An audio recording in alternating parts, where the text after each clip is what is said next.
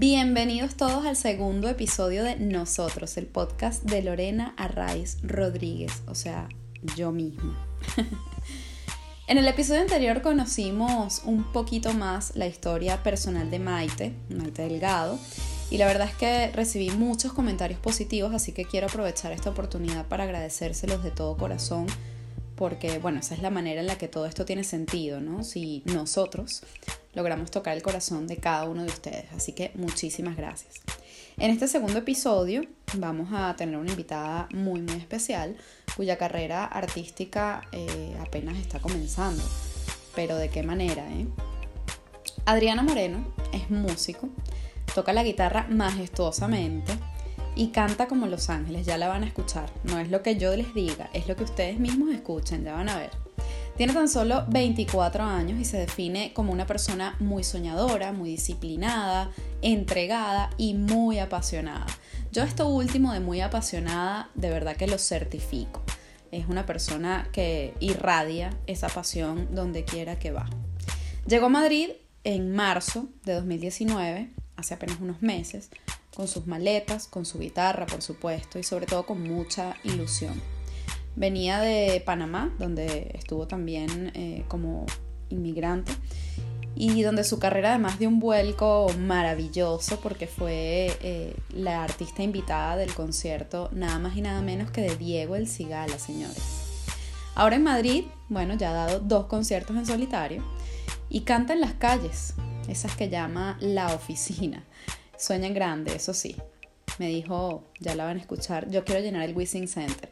El Wishing Center es como el poliedro de Caracas, así que esta chica viene con todo.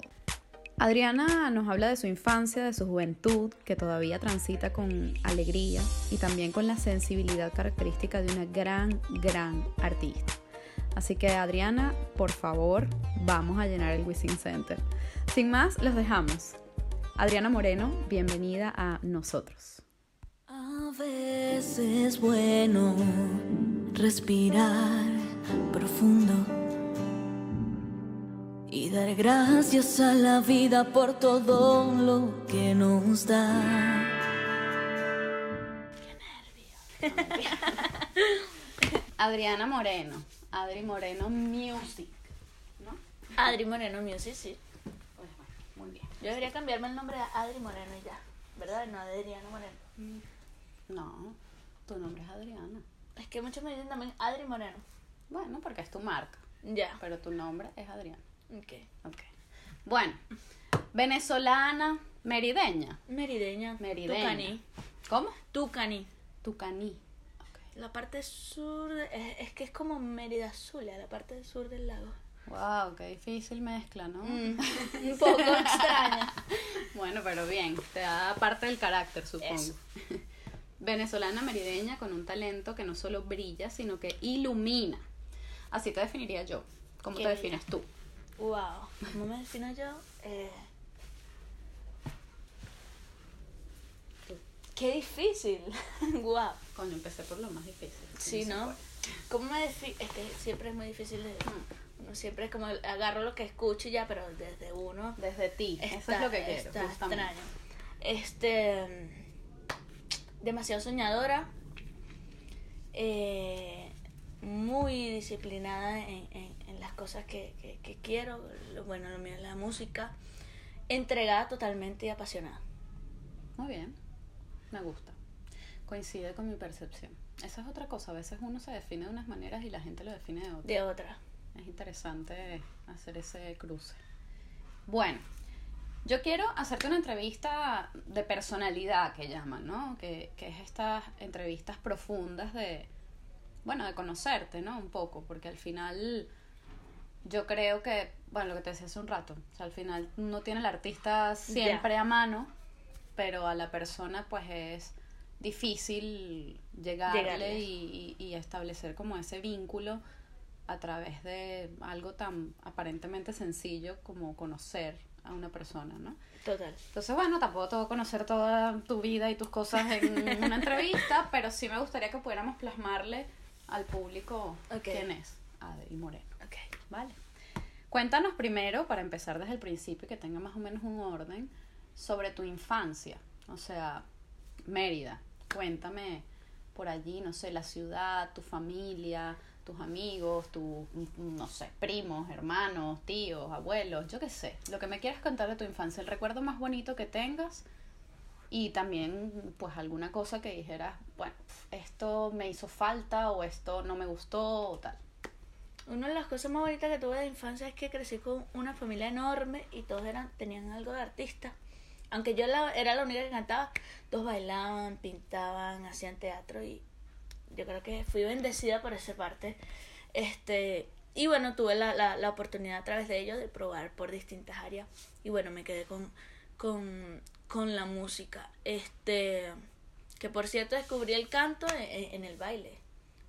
Una cosa muy extraña. Por ahí leí algo de eso, a los cuatro años. ¿no? Sí, estaba bailando y bueno, necesitaban a alguien para cantar el himno nacional y tal. Los pusieron a todas las niñitas y todo, ay, qué lindo. Cuando pasó yo, fue como la reacción de la gente, como que esta es. A los y yo, cuatro que yo soy. ¿Yo soy qué? A ver, no estoy entendiendo. Pero eso, y me, me gustó la, la reacción y bueno, ya traía como esa, esa curiosidad de, de que cantaba en mi casa, que sí, vallenato, por cierto, porque bueno, Hombre. vi, ya va, pero es que vivo en prácticamente en Colombia, en- Wow. cerquita de Cúcuta, es que eh, era, era, era como la, la, la zona fronteriza y se escucha demasiado vallenato. ¿Cómo se llama? ¿Cómo me dijiste que se llamaba? Tucaní. Tucaní. Pero, este sí, sí, crecí en una familia súper grande, muy unida y muy artista. Ese es el recuerdo más bonito que tengo.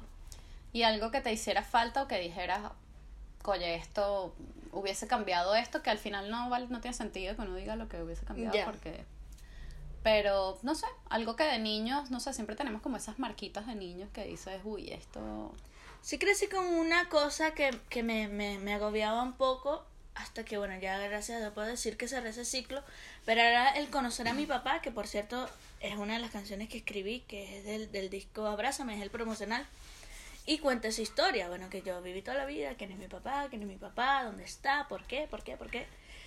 Y bueno, lo pero te hablaban de él o no. Sí, para mi mamá ella me pintaba un príncipe y yo más lo quería conocer. Bueno, qué lindo, ¿no? Podían haberte Sí, sí. dicho, no existe. No, no, no, mi mamá nunca, nunca me cerró, e incluso ella lo empezó a buscar. Y bueno, nada, lo, lo conseguimos y lo conseguí, ya, ya lo conocí, ya estaba súper grande yo, ni recuerdo qué edad tenía, pero fue hace nada.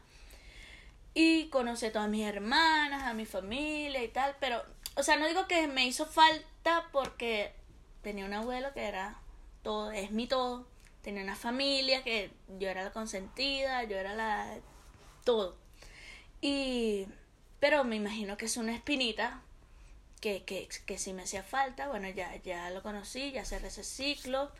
Le agradezco la canción que me dio y nada. La canción, el disco, todo, ¿no? Me dio, sí, exacto. Y abrázame y quédate conmigo hasta el final. Que el tiempo corre como una estrella fugaz. La vida es un segundo y contigo vale más. Y somos tan distintos y a la vez tan igual. Mis ojos son los tuyos sin poderlo negar. ¿Tienes El motivo. hermanos? Tengo, eh, por parte de mi papá tengo cinco hermanas. Y mi hermanita, por parte de mi mamá, eh, una. ¿Cuántos mi tesoro, 18. Oh my god. Bueno, muy bien, una infancia bonita, ¿no? Sí, sí, muy, muy bonita. bueno. A ver, estudiaste licenciatura en música, viviste en Panamá y ahora estás en España. Muy bien, hasta ahí, público, notorio y comunicacional. ahora, eh, yo quiero conocer un poquito el trayecto, ¿no? O sea, como la- el hilo que junta todo eso. ¿no? Estudiaste música, viviste en Panamá, ahora estás en España. ¿Cómo ha sido la construcción de tu carrera musical hasta el día de hoy? O sea, ¿cómo has pasado de la licenciatura? ¿Cómo llegaste a la licenciatura? ¿Cómo pasaste de ahí a irte a Panamá y luego a venir aquí? Ok, eh, empecemos por, por, por la escuelita, hacía muchos eh, concursos municipales, después que descubrí que me gustaba la música, el canto y tal. Y bueno, decidí que era como que una de las cosas que más me hacía feliz. Y mi mamá me dice, ¿qué quieres estudiar? Por mí me dice ella, bueno, te pongo a estudiar medicina, psicología, Mm. pero ¿qué te hace feliz? O sea, ¿qué te imaginas tú haciendo toda la vida? Yo le digo, quiero ser cantante. quiero ser artista, quiero hacer música y si eso existe, bueno, lo voy a estudiar. Me fui a los 16 años a, a Caracas a estudiar en la UNEARTE, la Universidad eh, Experimental de las Artes. Uf, unos maestrazos. Una de ellas es Yoconda Cabrera. Yoconda Cabrera creo que fue una de las que formó a Adriana Moreno, la cantante. Me daba unas, o sea, ella no era que te sentaba y decía, abre la boca, no, te, te lanzaba conchitas de mango, era magistral y realmente si tú, tú sabías, eh, era que te gustaba, sabías cómo interpretarlo, era impresionante, de verdad, esa clase tienes que vivirla para, para, para entenderla, pero ella fue que una, te marcan, ¿no? O sea, Total, total. Ella fue una de las grandes maestras. Eh, Julia Carolina también, uff, en cuanto a interpretación. Me hizo cantar mil canciones de mil maneras. Los pollitos dice llorando, los pollitos dice riendo, los el himno nacional. O sea, era entender de, de una manera tan loca lo, lo, lo que es la música y bueno, llevarlo a, lo, a todo lo que, lo que soy ahorita. Porque yo creo que ha sido como que he ido agarrando cositas y cositas y cositas que me van marcando hasta formar una una una bola enorme de, de- de nieve como dicen que se va formando. Y, y, y nada me, me pasó con, con las fusiones que hago hasta ahora que es decidir que me gustaba la balada decidir que me gustaba el pop decidir que me gustaba el flamenco. Cómo mezclas todo eso eso lo descubrí en la universidad con todas estas clases súper extrañas, pero que me encantaban porque me hacían pensar, me hacían investigar, me hacían sentir cosas que yo decía, wow, eh, eh, estoy, estoy investigando dentro de mí para sacar la música y, y hacer que la gente sienta lo que yo estoy sintiendo. Qué bonito. Y, y Lo has logrado, ¿eh? yo me alegra saberlo. Y, y bueno, nada, ha sido, de verdad la universidad me ayudó un montón. Luego decidí, bueno, por razones de, de país, ir a eh, emigrar a Panamá. Panamá tuve año y seis meses, más o menos, sí. Y conocí personas increíbles, increíbles, increíbles en cuanto a productores, en cuanto a artistas. El artista panameño es muy abierto, es, es, es, es muy, bueno, por lo menos mi experiencia, hablo desde mi experiencia. Conmigo fueron muy receptivos. Nada de competición, nada de nada. Y bueno, eh, me abrieron muchas puertas, logré cosas que yo creo que en Venezuela no hubiese logrado tan rápido. Llenar salas, abrir conciertos de grandes artistas como el Diego El Cigala. Ya vamos estar para allá. Ok. Yo creo que sí. Este, una de las mejores cosas que me, que me ha pasado ha sido salir de, de mi país. Y no por nada malo, sino que me ha hecho crecer, me ha hecho eh, reinventarme. No, no, no, no es como que. Es como que es que el emigrar no te permite quedarte en casa quieta y que, ay, bueno, vamos a ver qué pasa. No Claro. o te mueves o te mueves.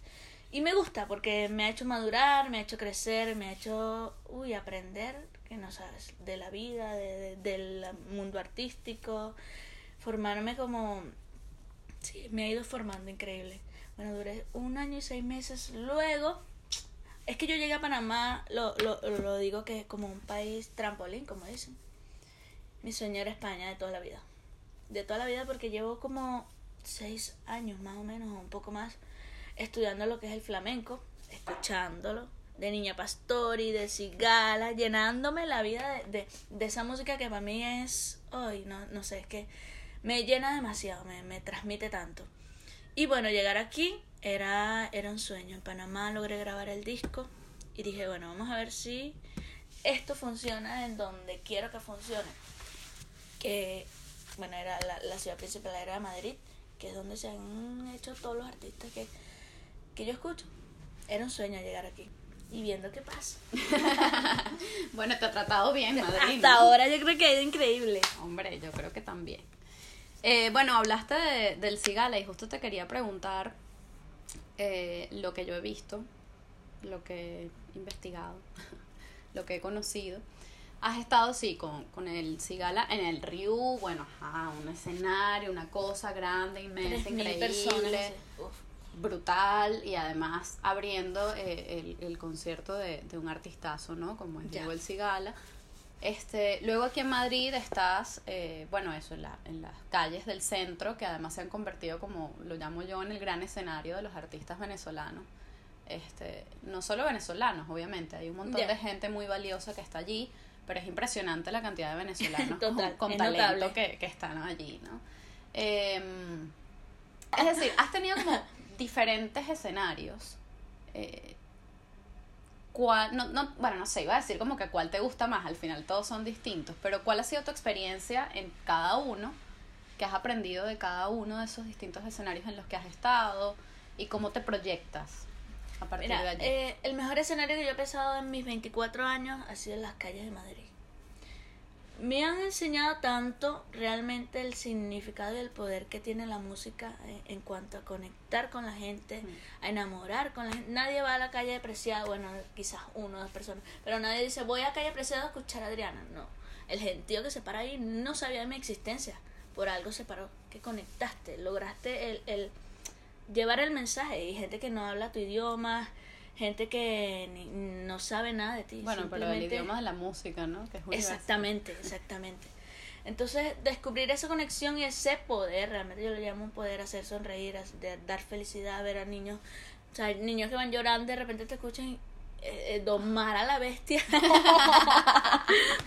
ver, ver, ver, ver ancianitos bailando, ver, ay no, yo creo que de verdad uno de los mejores escenarios ha sido ese. Enamorar, eh, ir enamorando a la gente, convencerlo de que se quede un ratito contigo a disfrutar. Qué bueno, qué rico. pero bueno, ajá, ¿y cómo te proyectas? ¿Cómo me proyecto? Mira, una de las cosas que yo quiero poder llenar el Wisin. Estos días fui a un Muy concierto. bien, así me gusta, la gente que piensa en grande. Claro. Estos días fui a un concierto de Vanessa Martín y soñé demasiado. En- de principio a fin. Me imaginé mucho ahí. Me Mm, Por eso me preguntabas el otro día que si Indios llenaba el Wisin. que si la otra llenaba el- ¿Ves? ¿Tú crees que fulano llena el Wisin? ¿Pero por qué? Ah, haciendo su Una estudio. persona que no da puntadas sin dedal. Me gusta. Bien. Estupendo. Ajá. Eso es uno de, de, de, mis, de mis sueños. Mm. Y bueno, conectar con, con, con... Llegar a los 80 cantando ya. Muy bien. Y a los 90 y a los que A haga los falta. 100. ¿eh? Yo me puse el día. Sí. Por eso lo dije. y que dale para allá. Es que eso, yo tengo un tema con eso que luego te cuento. Aquí, off the record. bueno, eh, muy bien, me gusta, me gusta que, que sueñes en grande porque además eso, siendo, volviendo a la primera pregunta, siendo disciplinada, trabajadora, soñadora, apasionada, este, pues eso te va a, a llevar hacia allá, ¿no? Es como que yo tengo el objetivo, me lo trazo y voy a trabajar a por Eso, eso. O sea, totalmente. fin, ya. Hasta el Tárdeme lo que me tarde, mañana o dentro de un año, dentro de 10, bueno, esperemos que sea menos, pero Realmente digamos, me estoy disfrutando el proceso además. eso es, eso es, eso es muy importante. Eso, me lo estoy gozando, pero muchísimo. Qué bueno. Bueno, ¿qué es lo más bonito que te ha pasado como artista? Algo así que digas, wow, esto seguramente tienes varias cosas. Pero ¿Qué es lo más bonito que me ha pasado como artista? Sí, son varias y no las conecto ahorita. tú creías que Este- tú venías a una entrevista de cómo te llamas y qué aquí? Yo, ay, sí, ya me lo sé. Tengo, Este, tengo un poder, Adri, no te lo he contado. Me gusta. Es ese, es ir, ir más allá. Me encanta. Ajá. Ay, esas son las entrevistas que, que valen, que me gustan. Como los artistas que valen Te son los que conectan con las personas y no Eso. los que van por ahí. Eso. Ok, eh, una de las cosas más bonitas que me ha pasado es que son, son, son, son muchas, pero quiero conectar con la más especial. Tú tranquila, no hay apuro. Ok. una de las cosas más bonitas que me ha pasado es que, bueno, me han llegado varios mensajes a Instagram de personas que se sienten en ruina total, emocional, o sea, mentalmente, y que a través de mi música logran superar cosas que yo no puedo entender cómo. Yo sí, hacen lo que acabas de decir hace un ratito. Logran sentir lo que tú sientes dentro. Ese es el poder real de, bueno, pienso yo, de un artista. O sea, es Eso me parece, creo que es lo más hermoso que me ha pasado y, y que, que han sido varios los mensajes que no les, ¿qué les respondo? no sé qué responderle, me parece demasiado grande. Pero le me respondes parece- algo, ¿no? Sí, bueno. Es importante que le respondas. Paso tres días así, Dios.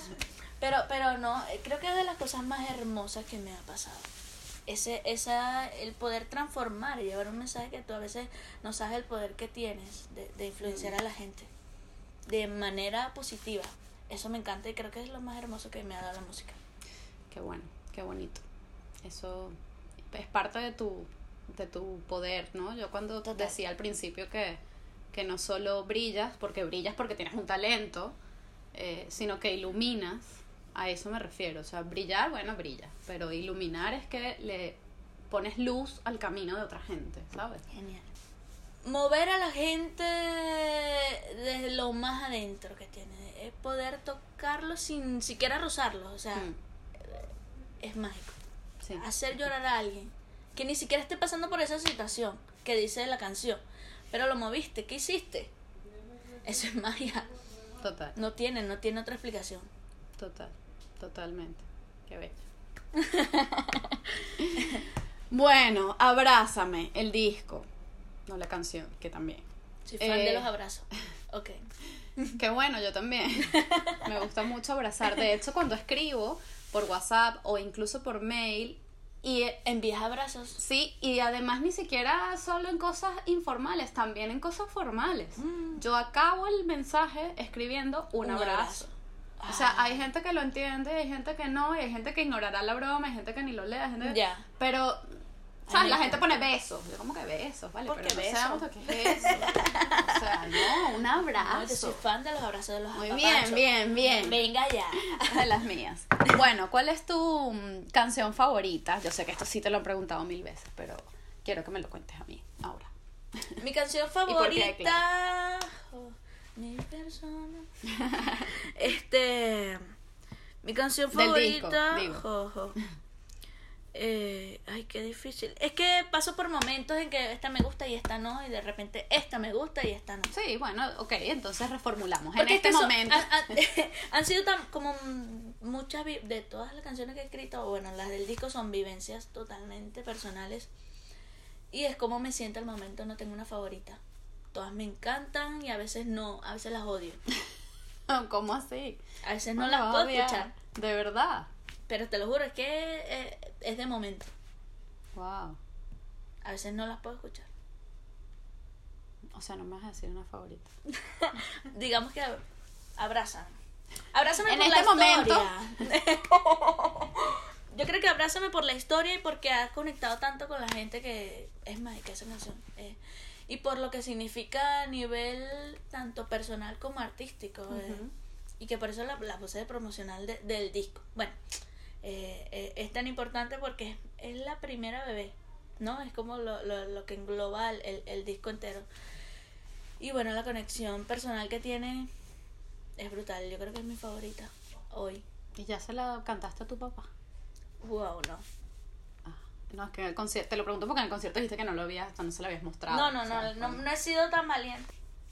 Ok, está bien, es tu No canción. la, no la escucha. Eso ya es mía. Bueno, ya es de la Es de gente. todo el mundo, mía también, ¿ok? bueno, qué bien, qué bien, qué bueno. ¿Y mm, cuál fue la primera que escribiste? Esto no estaba apuntado, pero me acaba de decir. La primera del disco de Sí, mi del vida. disco. Bueno, las dos cosas. Ay, este, la primera del disco creo que fue Lágrimas, Lágrimas heladas. Que es más, salió antes que el disco, eh, fue solita. Ella, andó- eh, ella estuvo solita tres años.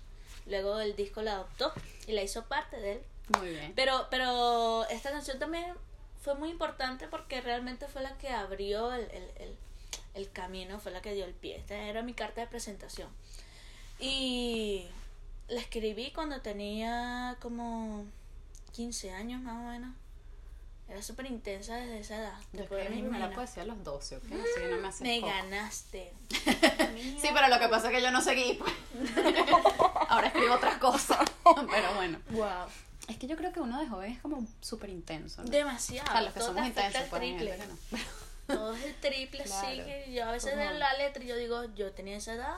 Sí, pero y la entiendes ahora- ahorita. Claro, pero eso te iba a decir, o sea, pero al final es una canción que, que sí es muy intensa, muy apasionada y tal, pero conecta con la gente casi de cualquier edad. ¿no? De O sea, cualquier hay edad. gente que va por la vida y con, esa, con ese sentimiento a flor de piel. Y claro, escuchas Eso. la canción y dice, wow, Eso, eso, eso. Esto es. Esa es la más viejita, creo que tengo. Te entregué toda mi vida y aún saboreando tus mentiras fingí ser feliz y yo te lo di todo, todo sin importarme nada, nada. ¿Qué más viene por ahí? Conciertos, canciones, disco, algo. Estamos en proceso de grabación de unos temas hermosos que ya he soltado uno por allí, que ha costado mucho. Ah, yo no lo he visto. ¿Dónde lo soltaste? Que te traigo. No, no lo he soltado, lo he Ah. lanzado así como para ver la reacción de la gente. Yo he visto que, que es que me, me, me- uno trata de copiar las cosas buenas. Claro. He, he visto que artistas lanzan cosas de un minuto a ver que, ay, a ver, mira lo que estoy escribiendo. Y esa canción tuvo, lo he hecho con otras y no ha pasado tanto como con esa. Y bueno, esa es una de las que viene a principio de ¿Qué año. se llama cómo? ¿O no No tiene nombre todavía. Ah, muy bien. No sé si la, si la escuchas, tú me dirás, mira, pues, Quiero participar. así. ¿Cómo participo? Voy a, voy a hacer una encuesta, de verdad. ¿No? ¿En serio? Porque Claro. no, no le encuentro un nombre. Hmm. No sé. Te Melendi hizo eso. Ah, ya sé, sí, cántala. De tu lado me necesitas. Que tu vida es mi vida porque yo también lo siento así. Me gusta tu mirada, es bella esta canción. Esa la cantaste en el concierto, ¿no? Esa. Pero no, Sí. no ha salido. Pero yo pensé que era de. del disco. No, no ha salido. O sea, pensé que era, ¿sabes? Para- La he ido así como enamorando a la gente poquito a poco. Viene, viene a principios de año. Me gusta, me gusta. Vienen tres temas, tres temas. Estamos trabajando con un productor brutal y nada, vienen grandes. Hay que juntarse con los grandes. Hay que juntarse con los grandes porque hay que llenar el Wizzing. Eso. Muy bien. Eh, cuéntame ahora un poquito sobre tu proceso creativo. O sea, cómo creas las canciones. Has dicho hace rato que eh, todas vienen de una vivencia que has tenido, por lo menos las de este primer disco. Este, ¿Cómo es ese proceso creativo que tienes al momento de, "Venga, esto es una canción? Eh, es muy rápido, se me da la composición y me encanta. Por lo menos el disco entero, la mayoría de las canciones la escribí cuando pasé como por unos años de creatividad que no sabes. Yo escribía dos temas por día. Oh my god. O sea, escribiste el disco en una semana, ¿no? O así. De verdad, si lo resumes, o sea, era, yo estaba obsesionada, obsesionada, escribía, escribía, escribía, me encerraba, mi mamá me entendía mi locura, me encerraba en mi habitación, entonces bueno, ese, ese proceso creativo, de por lo menos la creo que el disco entero, si no hay ninguna nueva, este, ah bueno, solo abrázame, este, fue así, escrito de unos años de locura, pero de intensa que escribía, escribía, escribía y salieron canciones maravillosas que las tengo a veces hasta mm, guardadas en cuadernos, ni las canto, eh, no sé, no las he, no las he vuelto a retomar, pero así nació. Eh, me, me, me salía muy rápido, no sé, no sé qué me pasaba. Oye, como bueno, una estaba- máquina la musa ahí. pero a flor de piel. Bueno, qué bien, qué Y bien. me lo disfruté. Y bueno, ahora este escribo, estoy un poco eh, viviendo, dejándome vivir, no obligándome a, a, a veces es que no funciona. Nadie me va a sentar a- bueno, yo personalmente no funciono de esa manera a la hora de escribir. Escribiré tonterías. O sea, ¿cómo puedo estar comiendo y me voy a parar corriendo porque se me viene una idea y si no la anoto se me va? Nunca, o sea, y, y bueno, ahorita estoy en ese proceso de, de, de, bueno, un país hermoso, una ciudad bellísima que estoy enamorada de Madrid, conociendo, viendo, eh, leyendo mucho, eh, eso, viviendo para tener nuevas historias que contar. Muy bien, esperamos esas historias pronto. Eh, cuando hablábamos de, mm, bueno, eh, Panamá, España y tal, hablaste, mencionaste el tema de emigrar, ¿no? Como, bueno, cuando uno emigra, pues no se puede quedar sentado esperando que las cosas pasen, tienes que hacer que pasen.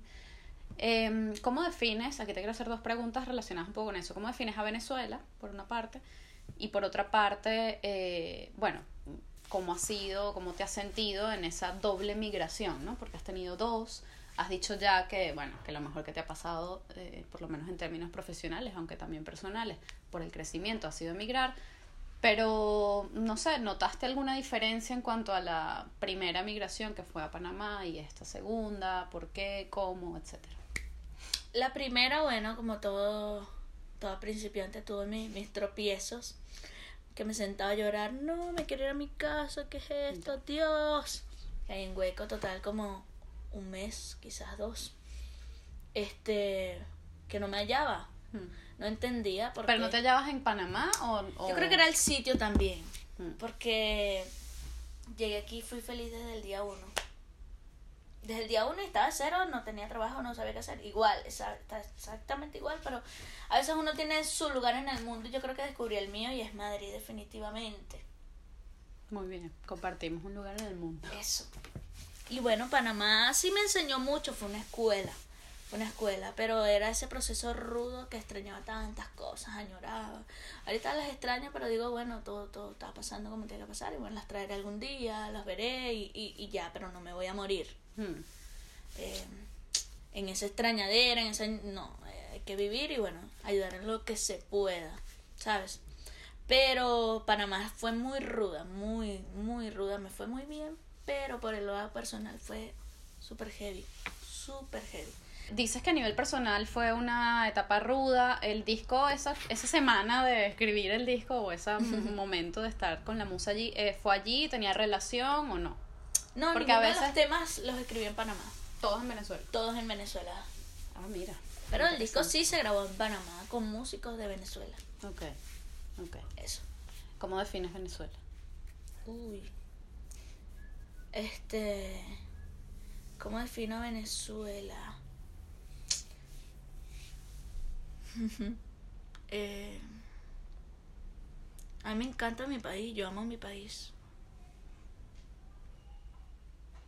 Yo creo que ya después de, de, de, de dos años fuera, casi tres, yo perdí como el concepto. Es que he cambiado tanto.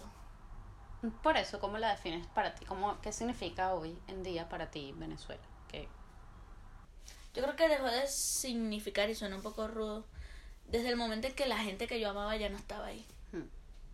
Porque no- yo digo que no es el sitio, es la gente, la persona, tus amigos, tus amores, tu familia, tu- tus cosas. Cuando ya no están ahí, ¿a qué vuelves? Hmm.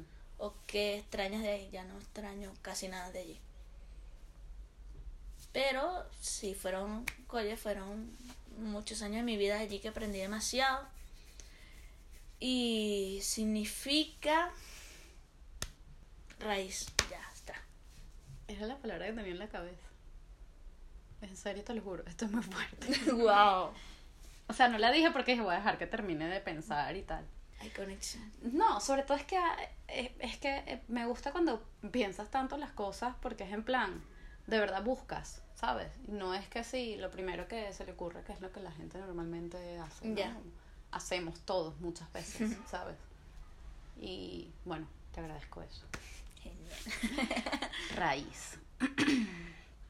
en estos días leí una frase que era algo así, no recuerdo bien, pero la voy a parafrasear. Era como eh, de los árboles y tal. Las flores existen, o sea, lo, lo más bonito y lo más elevado de un árbol, que son las flores, viene eh, o existe gracias a, a algo que está bajo tierra. Wow. Y es como, Que no la puedes despegar. Claro, Que o es un hilo que nunca se va a romper, está ahí. da igual lo que hagas, lo que pienses, lo que sientas, todo eso va a estar ahí, pero tú Eh. vienes de aquí. Fin. Total. O sea, no podemos hacer nada contra eso. bueno, por último. Ah, mira, bueno, está claro, está relacionada con lo de emigrar. Hay quienes dicen que la gente, o sea, que somos de donde vivimos nuestra niñez, ¿no? Esos recuerdos que tenemos de allí. Otros dicen que somos, pues, bueno, hay gente que dice que somos de donde tenemos enterrados a nuestros muertos. A mí eso ya me parece un poco fuerte, pero también tiene algo de. ¿no? de, de certeza. Otros dicen que, bueno, que uno es de donde está, ¿sabes? Bueno, Ok. eh, y así, bueno, la gente dice que, que, es de, que uno es de muchos sitios, bueno, ciudadanos del mundo, o sea, hay todas las visiones posibles. Eh, ¿Tú sientes que eres de algún sitio o de dónde sientes que eres? ¿Cómo te sientes con respecto a eso? Aunque hace rato me dijiste que yo creo que uno tiene eh, un lugar en el mundo y yo encontré mi lugar en Madrid, pues ya es- estaría respondida. Pero bueno, no sé. Yo digo que uno es eh, de, de donde se sienta feliz, donde puedas tener oportunidades, donde eh, puedas dedicarte a, a- a lo que a lo que amas. Eh, está la raíz, pero pero pero uno no decide dónde nacer, pero sí dónde morir, dónde crecer. Y yo creo que ese es, ese es el sitio donde tú decides estar. Me gusta. Muy bien. Por último, bueno, un mensaje un poco para los venezolanos que se están reinventando, ¿no? O sea, como esta, eh, porque es lo que tú has hecho también. Entonces, a partir de esa experiencia tuya, pues un mensaje para los venezolanos que se están, que nos estamos reinventando dentro y fuera del país, porque al final es eso, ¿no? Hay obstáculos, tenemos obstáculos los que estamos fuera, pero los que están dentro también, tienen También. lo suyo y, en fin, estamos todos en esa reinvención. Un mensaje, no sé, algo que quieras. Eh, un mensaje, a ver. Este. Nada, que, que.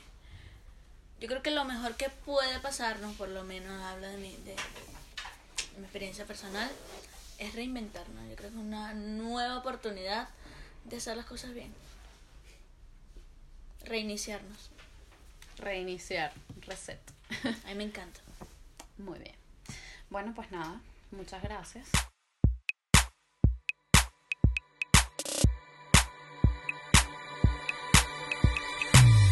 Esto es Nosotros, el podcast de Lorena Arraiz Rodríguez, producido y editado por La Estratégica como estudio de comunicación, música original de Diego Miquilena. Recuerden seguirnos en nuestras redes sociales, arroba nosotros-podcast y suscribirse en iVoox para que sigamos conectados en cada nuevo episodio. Estamos también en Spotify y en Anchor para que nos puedan escuchar en cualquier parte del mundo. Y recuerden, somos tan solo una gota en el mar infinito de nuestro gentilicio.